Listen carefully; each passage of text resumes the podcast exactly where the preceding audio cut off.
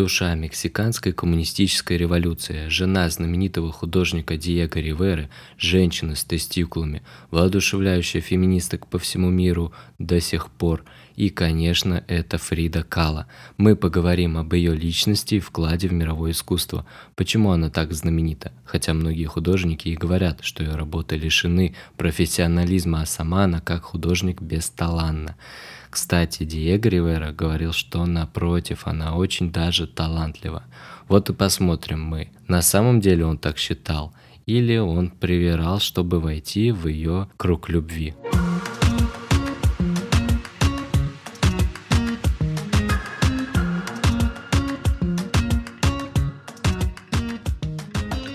Ола Амиго. Я Даниэль Громов, ты слушаешь подкаст о типичных явлениях, необычных историях и личностях стран Латинской Америки и, конечно, Испании. Я переводчик испанского и греческого, у меня есть лингвистическое высшее образование, а еще я малоизва... э, малоизвестный писатель-поэт.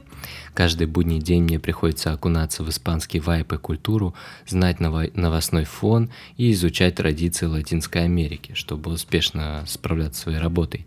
А еще э, я это люблю. И здесь я делюсь ответами на вопросы, требующие погружения в испаноязычную культуру. Ну, надеюсь, и влюблю я тебя в это. Так что поехали.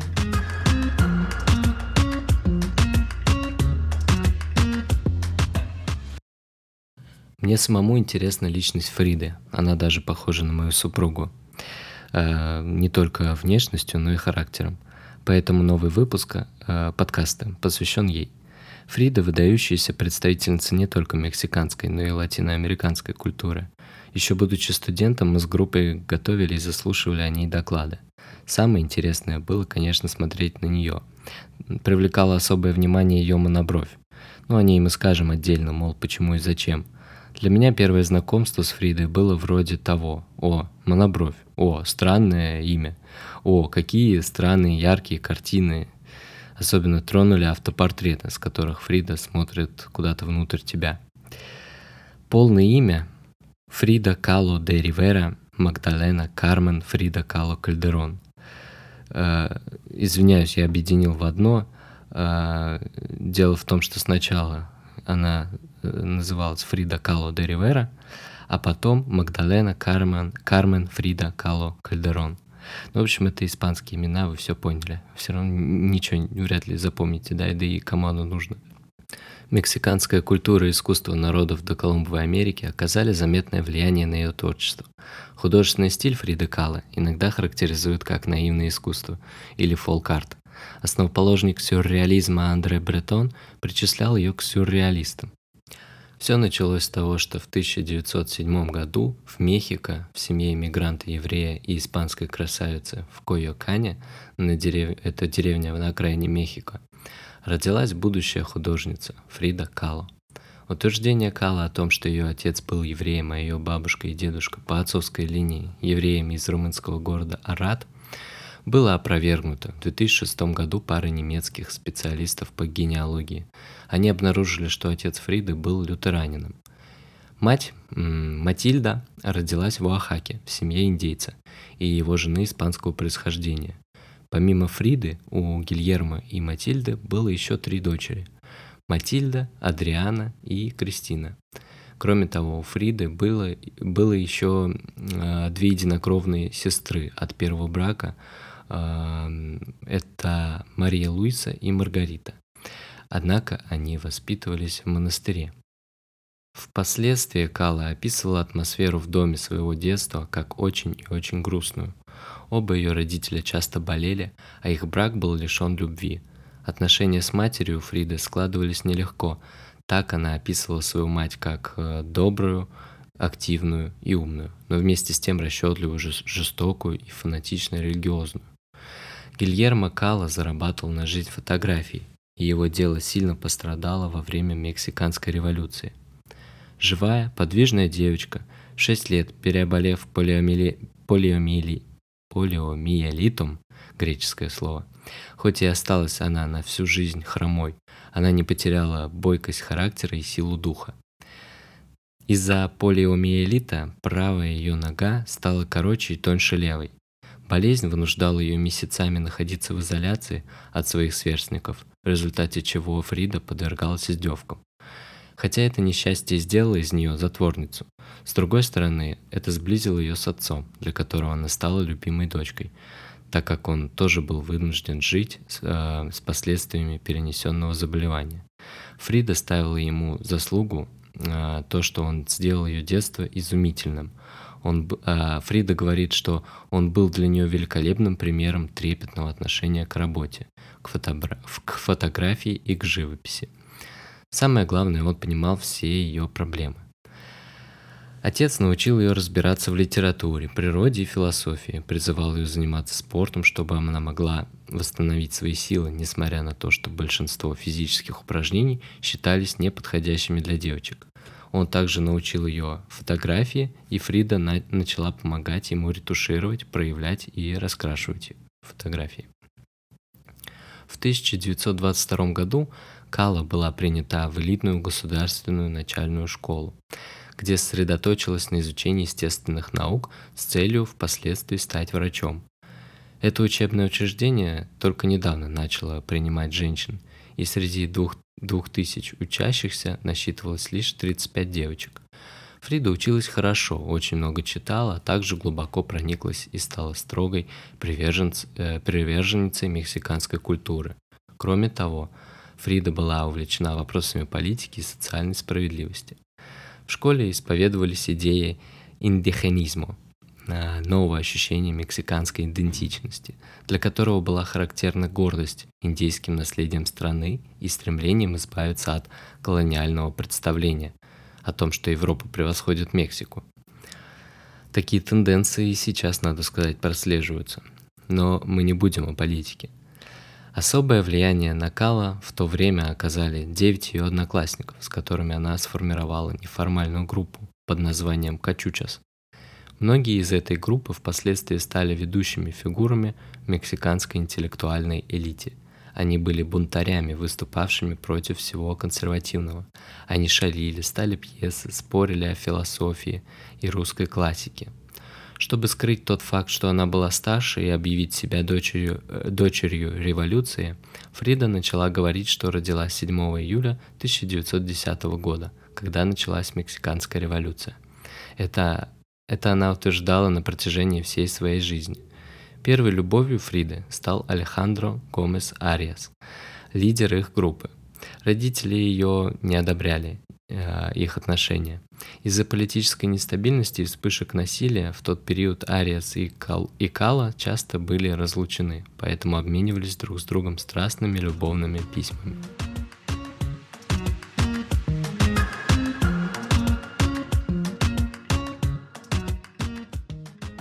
15 Фрида активно занималась боксом и другими видами спорта.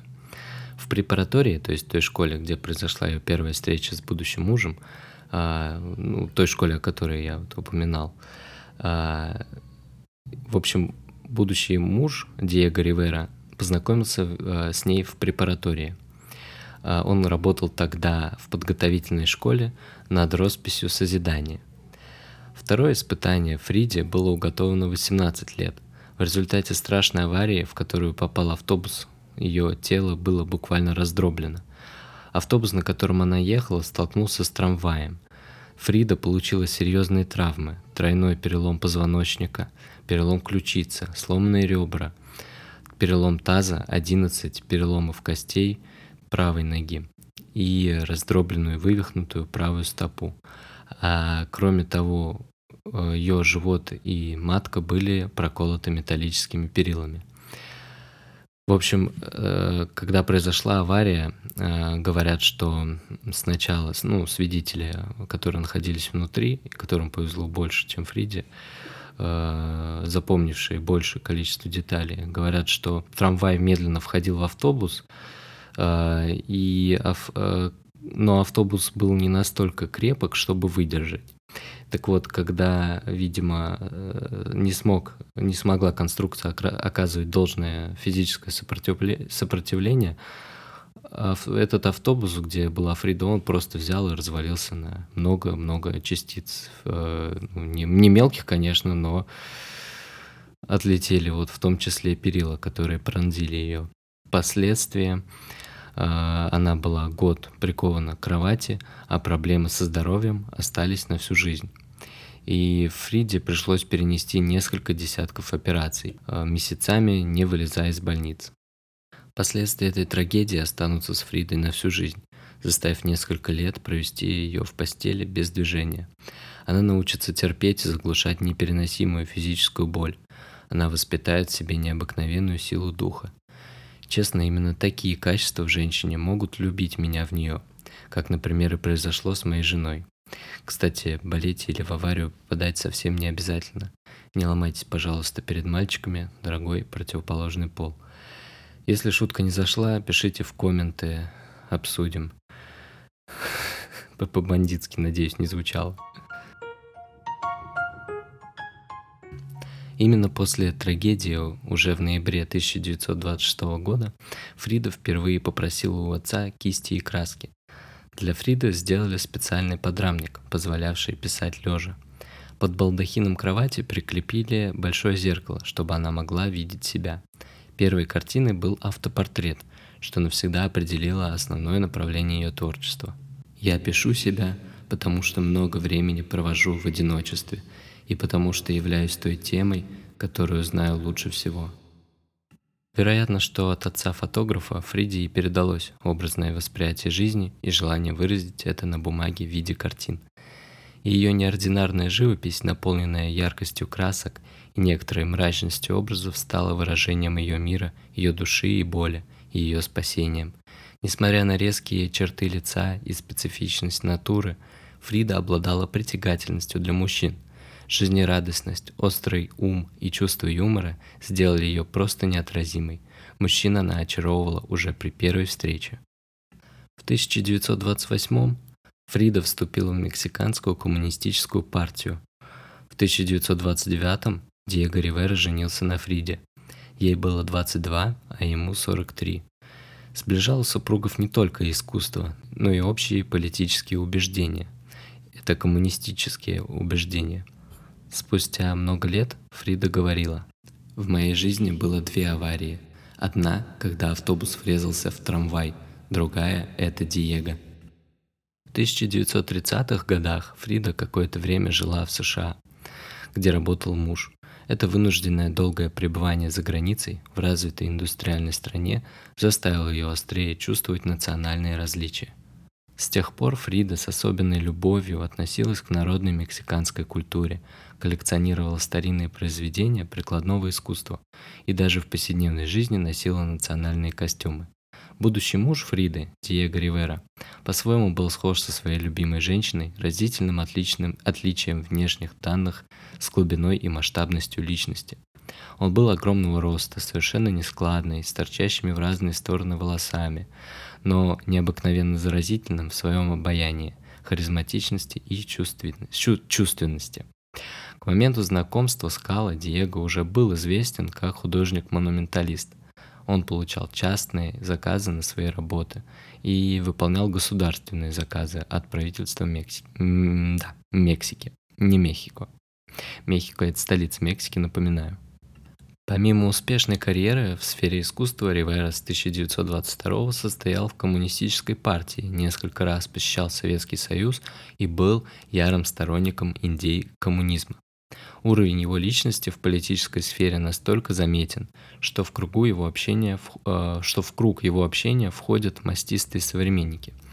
Например, э, такие как Владимир Маяковский, который не раз бывал у него в доме. Благодаря живописи состоялось знаком, знакомство а, Фриды и Диего. Видимо, уже середина где-то под, выпуска, потому что я заговариваюсь. Прошу прощения, конечно же, дискульпами. А, в общем, что? В общем, восстановив силы после аварии, Кала привезла на оценку мастистому живописцу свои работы, написанные во время болезни.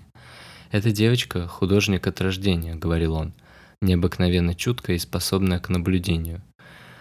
Вот так э, Ривера сказала о работах юной Кала.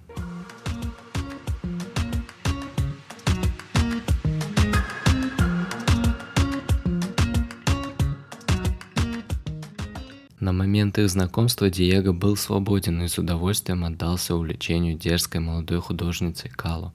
Двадцатилетняя разница в возрасте только добавляла необычности этой и без того неординарной паре. В 1929 Фрида и Диего поженились. Их отношения были переполнены эмоциями и страстью, что, как бурные воды, а, то поднимали на волнах безудержной любви, то разбивали о непонимании и ссоры – Будучи любимцем женщин, даже после брака с 20-летней Фридой, он не спешил менять свою жизнь и вычеркивать бывших подруг, что приносило невероятные страдания женскому самолюбию Калу. Она, в свою очередь, обладая острым языком и будучи задетой его отношением, не сдерживала эмоций в критике его художественных работ. Еще одной трагедией их пары было отсутствие детей. Невозможность Фриды выносить ребенка из-за тяжелых травм в той аварии с трамваем, так и не позволила ей испытать счастье быть матерью. Большим ребенком она часто называла своего мужа, изображая его на своих картинах в образе младенца. Измена мужа с младшей сестрой Кало явилась еще одним ударом. Картина с изрезанной и истекающей кровью женщиной стала итогом страдания ее души от этого поступка. Измены Ривера подтолкнули Фриду к увлечениям на стороне. Говорят, что застав женщину в жену в объятиях американского скульптора, Диего еле сдержался, чтобы не застрелить их обоих. Правда, неизвестно, откуда у него там пистолет был, чтобы он прям не сдержавшись мог застрелить. Ну, опустим это. Это все слухи. В 1937 в доме Фриды и Диего ненадолго нашел убежище советский революционер Лев Троцкий. У них с Фридой завязался роман – Считается, что уехать от них э, его вынудило слишком явное увлечение темпераментной мексиканкой.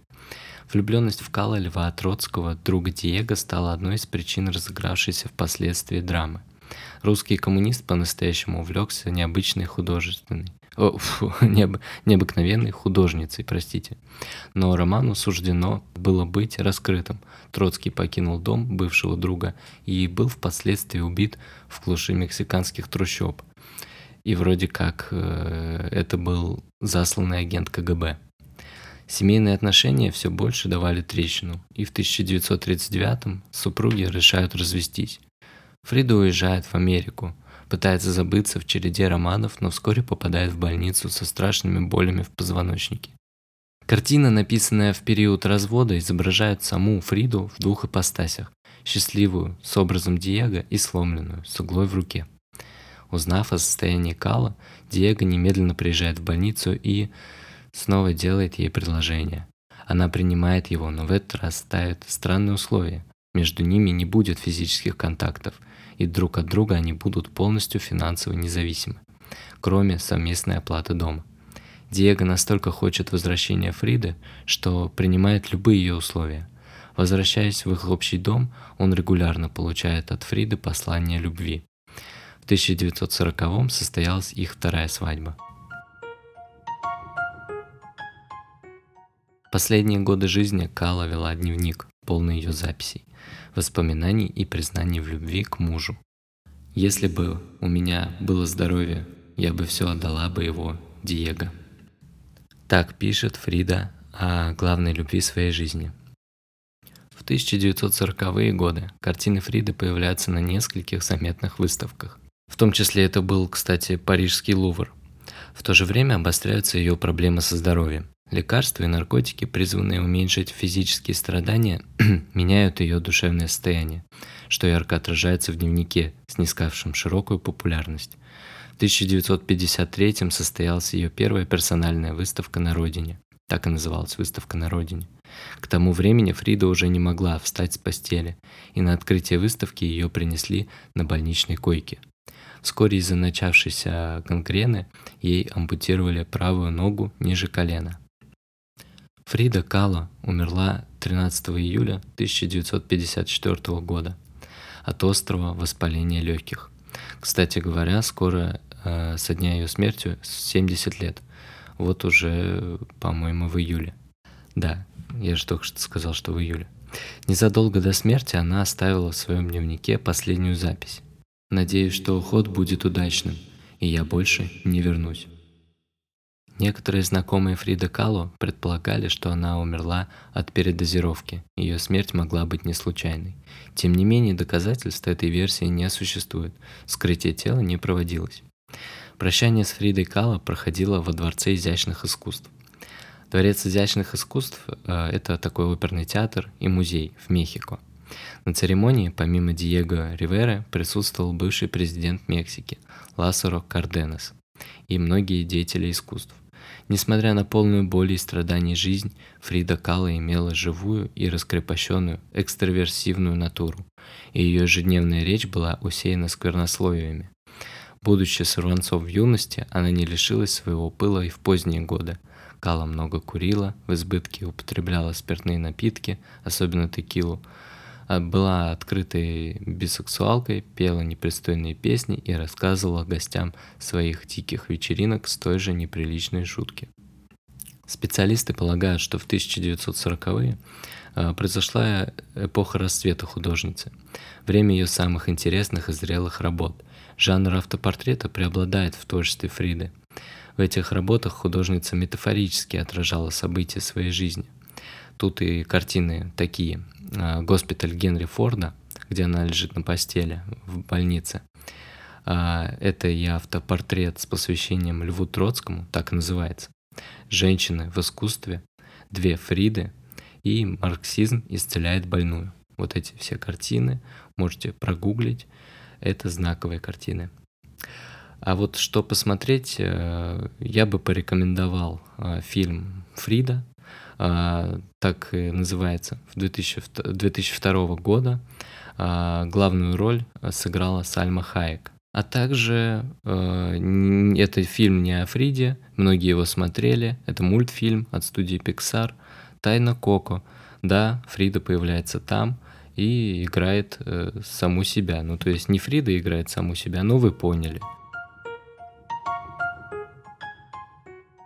Значение художественных работ Фриды, ее жизненные трудности и влияние на постреволюционную мексиканскую культуру, где зародилось движение муралистов, возглавляемое ее мужем, изучались с разных точек зрения. Было опубликовано множество критических исследований. Личность ее сформировалась на жизненном пути, измученном болезнями, а также под влиянием других ярких представителей изобразительного искусства, таких как в частности ее муж – Работы Фриды отражают эту, эту жизненную траекторию, ее собственную фантазию и популярную мексиканскую традицию, включая доиспанское искусство. Кто-то говорит, что Фрида – больной творец, который переживает драму своего существования в неприятии других, стремясь сохранить ситуацию, благоприятную для реализации своего творчества. Что бы это ни значило – Кала восхищалась, до, э, восхищалась революционной живописью и считала ее необходимой в свое время, но она осознавала, что ее живопись таковой не является. Сама Фрида писала «Мои картины хорошо написаны, нелегко, но терпеливо. Моя живопись несет в себе послание боли. Я верю, что она интересна хотя бы нескольким людям. Она не революционная. Почему я должна продолжать обманывать себя, что она такая? Я не буду. Поэтому ее работы нельзя ассоциировать э, с революционными идеями, которых придерживался в своих работах ее муж. Скорее, это работы, уходящие корнями в народное искусство. Фрида озабочена поиском своих истоков как личности, которая принадлежит культурной традиции и стремится к ее раскрытию. Таким образом, в своих работах она взывает к миру традиций, верований, изучению сути предметов. По мнению некого Рауля Михия, Фрида Кала создавала свой собственный мир и легенду, свой собственный персонаж, который появляется в большинстве ее работ. Сильная нарушитель многих норм и условностей своего времени, она также решила стать главным героем своих картин. Вместо того, чтобы создавать слащавые произведения, как можно было бы ожидать от женщины ее времени, она создавала работы полной оригинальности, с сильным драматическим естеством. В своих картинах Кала показывала себя сосуществующей жизнью и со смертью с постоянным присутствием боли из-за часто переносимых ею хирургических операций. В картине «Сломанный позвоночник» ее тело покрыто гвоздями. Она также изображена как производитель жизни и энергии, или как источник любви и чувств. Тема отношений и привязанности часто появляется в ее работах, особенно ее большая любовь к Диего. Спустя время ее послание продолжает сохранять свою актуальность как крик против угнетения.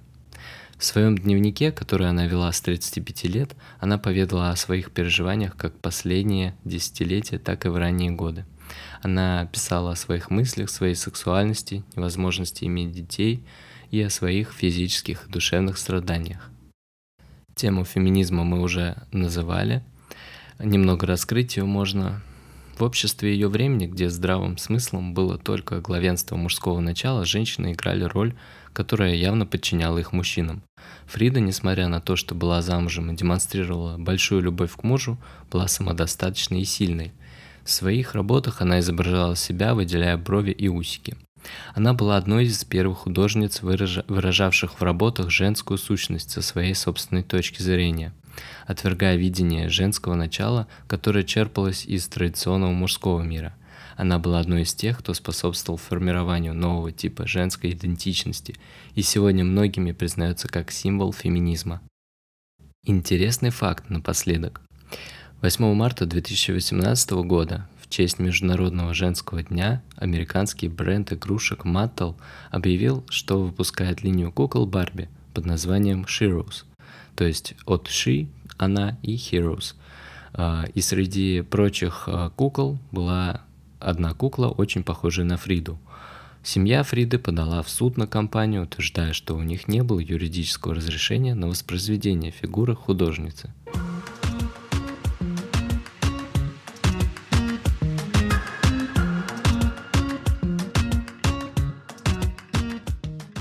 Ну а теперь моя любимая рубрика Э, пять слов. Первое слово – это «эспосо», то есть «муж».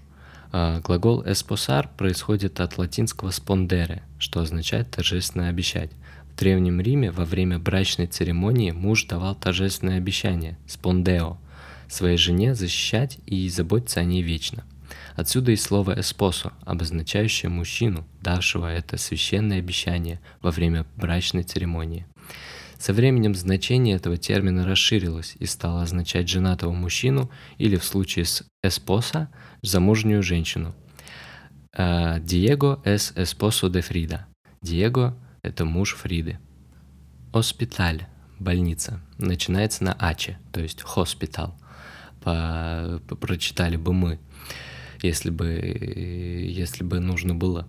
Слово «оспиталь» происходит от латинского «оспитале», точнее хоспитале, это же латинский, там произносится. А, в свою очередь это происходит от хоспес, что означает гость или приглашенный. В Древнем Риме этот термин использовался для обозначения дома, в котором принимали и обслуживали путешественников и паломников. Со временем термин «хоспитале» стал более специализированным и стал использоваться для обозначения мест, где заботились о больных, бедных и нуждающихся – Таким образом, термин «госпиталь» приобрел э, термин «оспиталь» приобрел свое нынешнее значение как центр здравоохранения или ухода. «Эль оспиталь» – госпиталь. Следующее слово, третье, «эль квадро» – картина. Слово «квадро» происходит от латинского «квадрум», у нас все от латинского, что означает «квадрат» или «комната». В средние века это слово использовалось в испанском языке для обозначения квадратной деревянной доски или холста, на котором писались произведения искусства. Со временем слово «квадро» было расширено и стало обозначать любое произведение искусства, нарисованное на поверхности. «Эль квадро» – картина, а также это комната э, и, и что-то еще. А, и, и квадрат. Нет, квадрат – это квадрадо, не путаем. Четвертое слово – это, точнее, словосочетание позвоночник э, это одно слово, это перевод, а вот словосочетание на испанском колумна вертебраль. Э, эль, а, точнее, да, эль колумна вертебраль. Дословно это позвоночный столб. Слово вертебраль происходит от латинского вертебра, что означает поворот или сустав. В переводе с испанского вертебра это позвонок. В свою очередь, латинский термин «вертебра» происходит от глагола «verto», что означает «поворачивать» или «вращать». Ну, представим, как вьется и сгибается позвоночник, вращаются позвонки, чтобы навсегда запомнить значение латинского корня «verto». ставшей основой испанскому названию позвоночника. То есть, э, еще раз, колумна вертебраль. А э, словосочетание, которое я подготовил, это эль колумна вертебраль рота, то есть сломанный позвоночник, каков э, был у Фриды, когда она попала в аварию. И, наконец, э, последнее слово «ла сеха», то есть бровь. Удивительно, наверное, но у этого слова сложное происхождение, и я чуть ли не час потратил на то, чтобы разобраться с его этимологией. Эх, опять этот латинский. Но вдаваться в трансформации в латинском до перехода в испанский мы не будем. Вкратце объясню это слово так. Сеха, сеха, происходит от латинского силиум, цилиум. Силиум неправильно, правильно цилиум, это же латинский. А, латинское слово цилиум а, отсылает нас к индоевропейскому корню кель что означало, имело такое э, значение, как э, покрывать, кубрир или оккультар, скрывать, кель. Что и породило такие слова, как сельда, э, решетка, и оккульто, скрытый. А бровь ассоциативна, если, то она как бы закрывает и защищает наш глаз от инородных объектов – так со временем латинское «цилиум» или «цилия» перекочевало в испанское «сеха». И у мексиканки Фриды была моносеха, что, как вы могли догадаться, означает монобровь. Ну что, Киридо Амиго, я не знаю, устаешь ты или не устаешь слушать подкаст, который длится более получаса. В общем, я надеюсь, ты узнал что-то новое. Пожелания или идеи по улучшению подкаста пиши в отзывах или оставляй на почте, которая в описании. Я буду рад любой обратной связи. Подписывайся, ставь звезды или сердце. Ты этим реально промотивируешь меня делиться испаноязычной культурой дальше. Желаю буэндия и ночи, и как всегда я тебя обнимаю. Абрасо.